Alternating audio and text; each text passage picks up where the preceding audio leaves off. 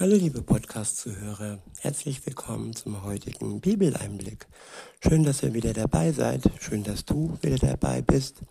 Heute habe ich für euch einen Psalm, es ist der Psalm 19. Ich verwende wieder die Übersetzung Das Buch von Roland Werner. Der Psalm ist überschrieben mit Gottes herrliche Schöpfung und Gottes gute Gebote. Ab Vers 1 steht für den Musiker ein Gotteslied von David. Die Himmel verkünden die Herrlichkeit Gottes und das Weltall erzählt von den Werken seiner Hand. Die Himmel, die sind wunderschön, der blaue Himmel, aber auch die Wolken. Und wer sie betrachtet, wer sie anschaut, der ja, bekommt eine Geschichte erzählt. Eine Geschichte über die Herrlichkeit Gottes. Sie schreien praktisch seine Herr Herrlichkeit heraus. Wer sie betrachtet, der staunt. Ja, und das Weltall, dieses unermessliche, schier unendliche Weltall, erzählt von seinen Werken erzählt von den Werken seiner Hand.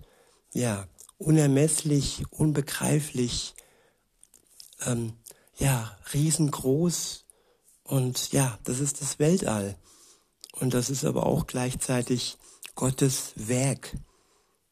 Es kommt aus seiner Hand. Er ist der Schöpfer von allem. In Vers 3 heißt es, ein Tag gibt dem Nächsten diese Nachricht weiter und die Kenntnis davon verbreitet sich von Nacht zu Nacht. Ja, auch in der Nacht ist Gottes Herrlichkeit zu sehen. In der Nacht leuchten seine Sterne, der Mond und auch die Nacht hat ihre Schönheit. Ab Vers 4 steht, verbreitet sich von Nacht zu Nacht ohne Reden und ohne Worte. Ja, unhörbar ist ihre Stimme. Ja, unhörbar, aber dennoch deutlich, dennoch sichtbar und spürbar für alle Menschen. Ab Vers 5 heißt es, ihr Klang erreicht die ganze Erde. Ihre Worte gehen bis ans Ende der Welt. Dort hat er ja die Sonne, dort hat er ja der Sonne ein Zelt aufgestellt. Ja, sie tritt aus ihrer Kammer wie ein Bräutigam, wie ein Sieger, der voller Freude seine Bahn durchläuft. Ja, mit Zelt ist gemeint eben die Nacht, wo die Sonne versteckt ist und die Sterne und der Mond ähm, das Licht übernimmt.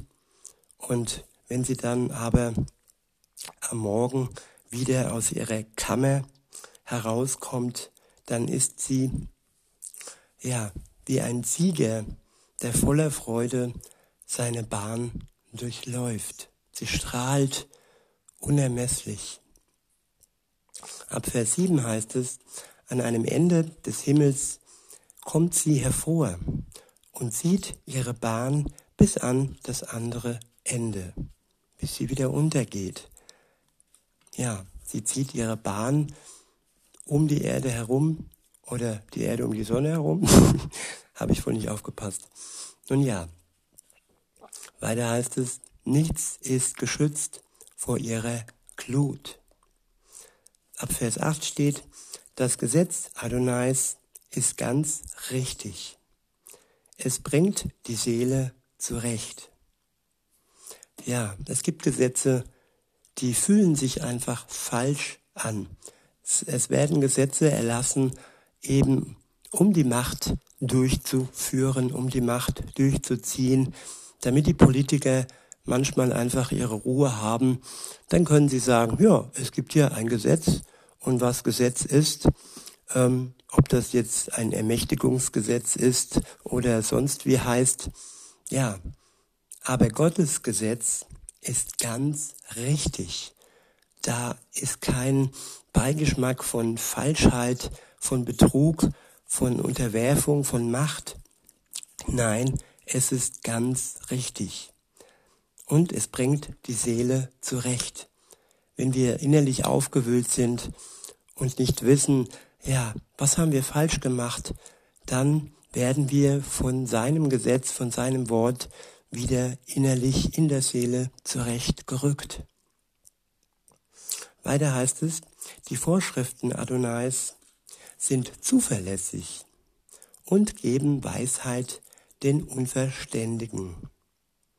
Ja, verlässlich. Man kann sich darauf verlassen, dass sie gut sind und dass sie für unser Leben einfach nur das Beste im Sinn haben, dass Gott, der sie äh, gemacht hat, diese Gesetze und die Worte in seinem Buch, ja, er hat sie zu unserem Besten ähm, gemacht. Und sie geben uns Weisheit und ja, sie wandeln den Unverständigen in einen weisen Menschen um. Ab Vers 9 heißt es, die Lebensregeln Adonais sind klar. Sie erfreuen das Herz. Ja, Klarheit im Leben. Wer möchte das nicht?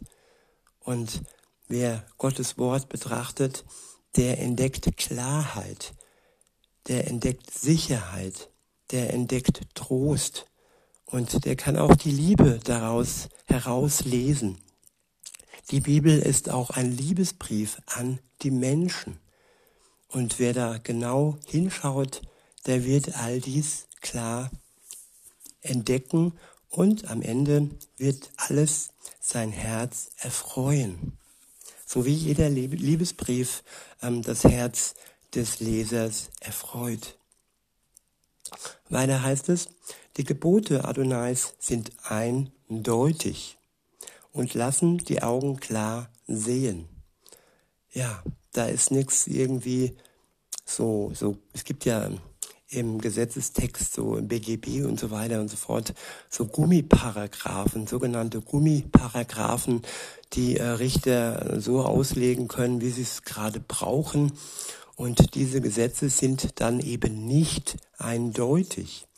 Aber Gottes Gesetze sind eindeutig und lassen die Augen klar sehen. Ja, sie sind Licht und sie verschaffen uns Klarheit. Ab Vers 10 steht, die Ehrfurcht vor Adonai schafft Klarheit. Sie besteht für immer.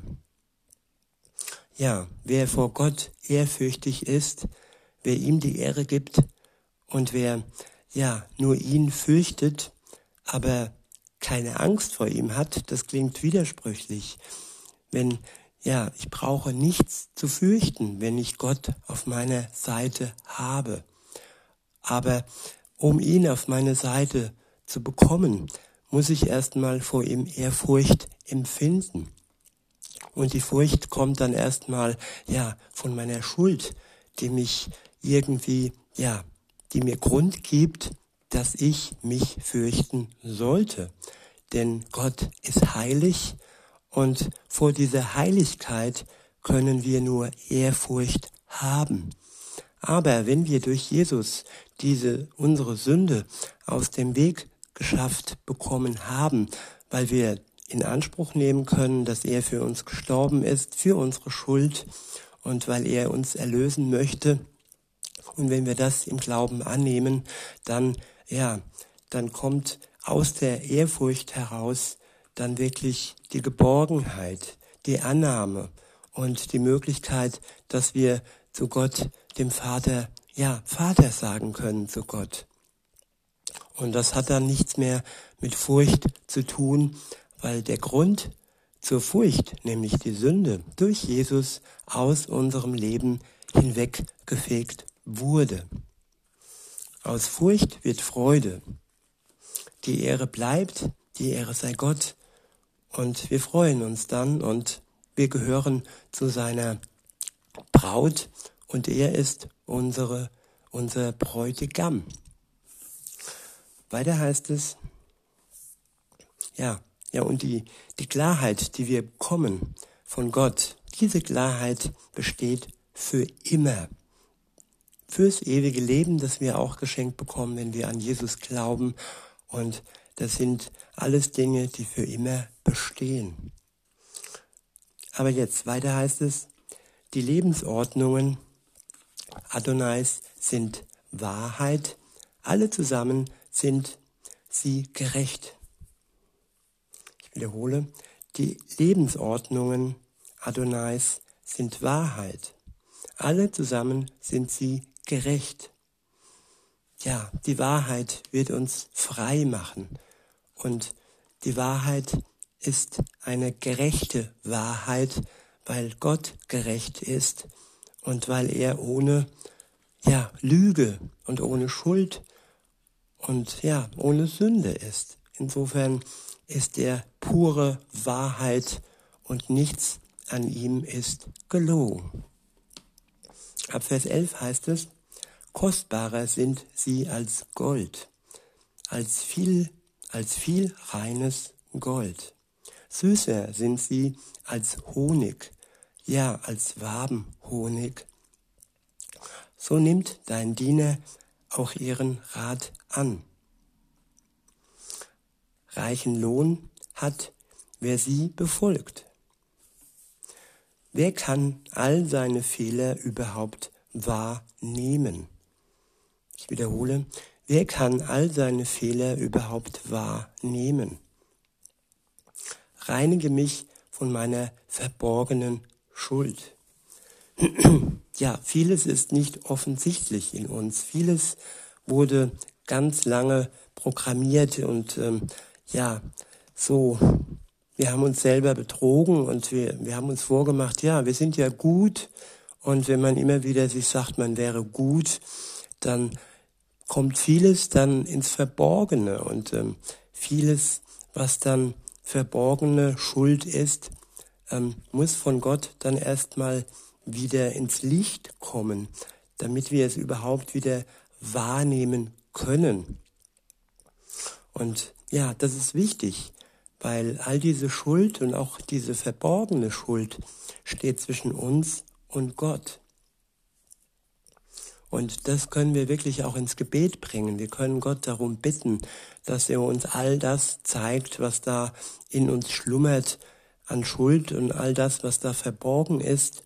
Und dass er all den Selbstbetrug, den wir uns zuallererst ähm, antun und in zweiter Linie dann natürlich auch Gott, dass all das ans Licht kommt und von Jesus bereinigt wird. Reinige mich von meiner verborgenen Schuld. Lasst uns das zu unserem Gebet machen. Weiter heißt es in Vers 14, bewahre deinen Diener auch vor den Selbstherrlichen. Ich wiederhole, bewahre deinen Diener auch vor den Selbstherrlichen. Es gibt viele selbstherrliche Menschen und ja, steckt ja schon in dem Wort drin. So von außen sind sie herrlich und sie strahlen eine Herrlichkeit aus. Sie sind vielleicht hübsch und schön. Sie können mit Worten ähm, uns um, um den Mund wie Honig schmieren. Sie können uns schmeicheln. Sie können uns mit ihrer Nettigkeit um, umringen und ähm, ja, manchmal auch belügen und täuschen. Und ja, aber Gott hat hier klare Worte, der Psalmist. Hier steht im Folgenden, mögen Sie nicht über mich bestimmen. Wenn ein selbstherrlicher Mensch über mich bestimmt, dann zieht er mich weg von Gott, dann macht er mich selbst auch zu einem selbstherrlichen Menschen. Er steckt mich an mit seiner Selbstherrlichkeit. Aber nur einem gebührt die Ehre, nur einem gebührt die Herrlichkeit, nur von einem kommt wirkliche Herrlichkeit, die nicht äh, geschauspielert ist und die nicht äh, ein falscher Schein, eine Fata Morgana ist. Ja, das ist Gott. Er allein ist herrlich und ihm alleine gebührt die Anbetung. Und ja, und niemand soll, sollte uns bestimmen, über uns bestimmen. Und ähm, ja, das ist nicht gut für unser Leben. Weiter heißt es, dann kann ich untadelig sein und frei von schwerer Verfehlung. Die selbstherrlichen Menschen bringen uns in, ja, darin, dass wir Fehler machen, darin, dass wir uns äh, von ihrem Handeln anstecken lassen und dass, dass wir durch sie in weitere Verfehlungen kommen. Und das ist eben ein schlechter Einfluss auf unser Leben. Und schnell lassen wir uns verführen in, in Schuld, in Sünde, in Streit, Sucht. Und ähm, das sollten wir vermeiden. Ab Vers 15 heißt es, lass die Worte meines Mundes und das Denken meines Herzens deine Zustimmung finden. Adonai, mein Fels und mein Befreier. Ich wiederhole nochmal den letzten Vers 15. Lass die Worte meines Mundes und das Denken meines Herzens. Ich finde dieser, dieser Satz total schön, das Denken meines Herzens. Wir sollen mit dem Herzen denken. Sollen nicht mit dem Kopf denken oder mit unserer sogenannten inneren Stimme denken. Nein, wir sollen mit dem Herzen denken. Und dann von Gott Zustimmung finden. Ja, Gott ist, Gott kann unser Fels sein und Gott kann unser Befreier sein. Und weil er es kann, würde ich mir wünschen, dass ihr das für euch, dass du das für dich, liebe Zuhörerin, lieber Zuhörer, in Anspruch nimmst, wenn du es noch nicht in Anspruch genommen hast, wenn du seine Hand noch nicht ähm, ja in die Hand genommen hast und ja noch nicht wirklich mit ihm in Berührung gekommen bist, dann lass Gott für dich dein Befreier sein.